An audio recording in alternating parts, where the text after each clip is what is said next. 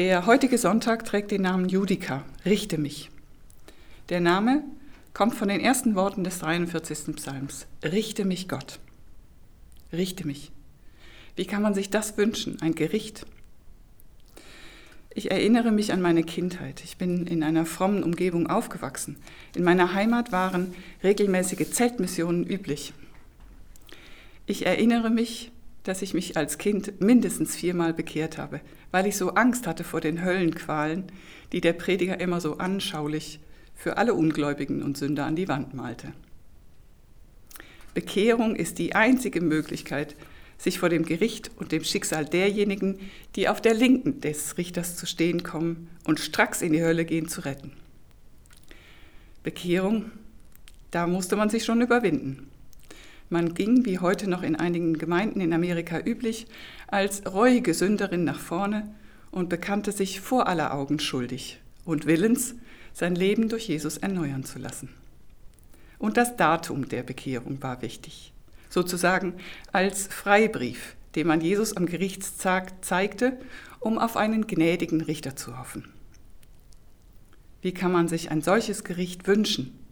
Ich konnte es nur fürchten und versuchte mich durch viermalige Bekehrung zu beruhigen. Später verstand ich, dass solche Bekehrungen nichts nutzten.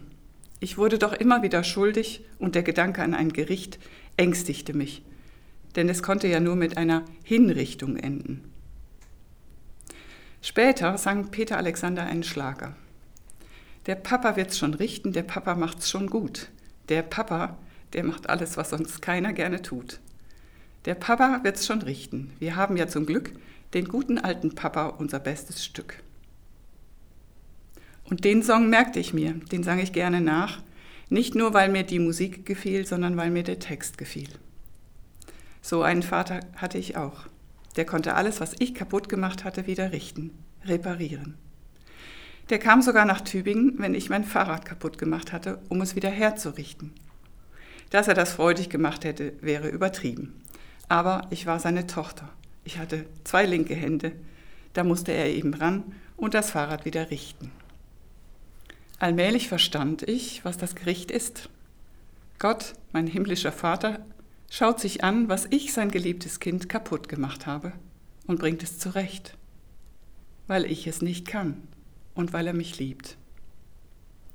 Es geht darum, das Kaputte ins Licht zu stellen, genau anzuschauen und es dann wieder herzurichten, nicht hinzurichten.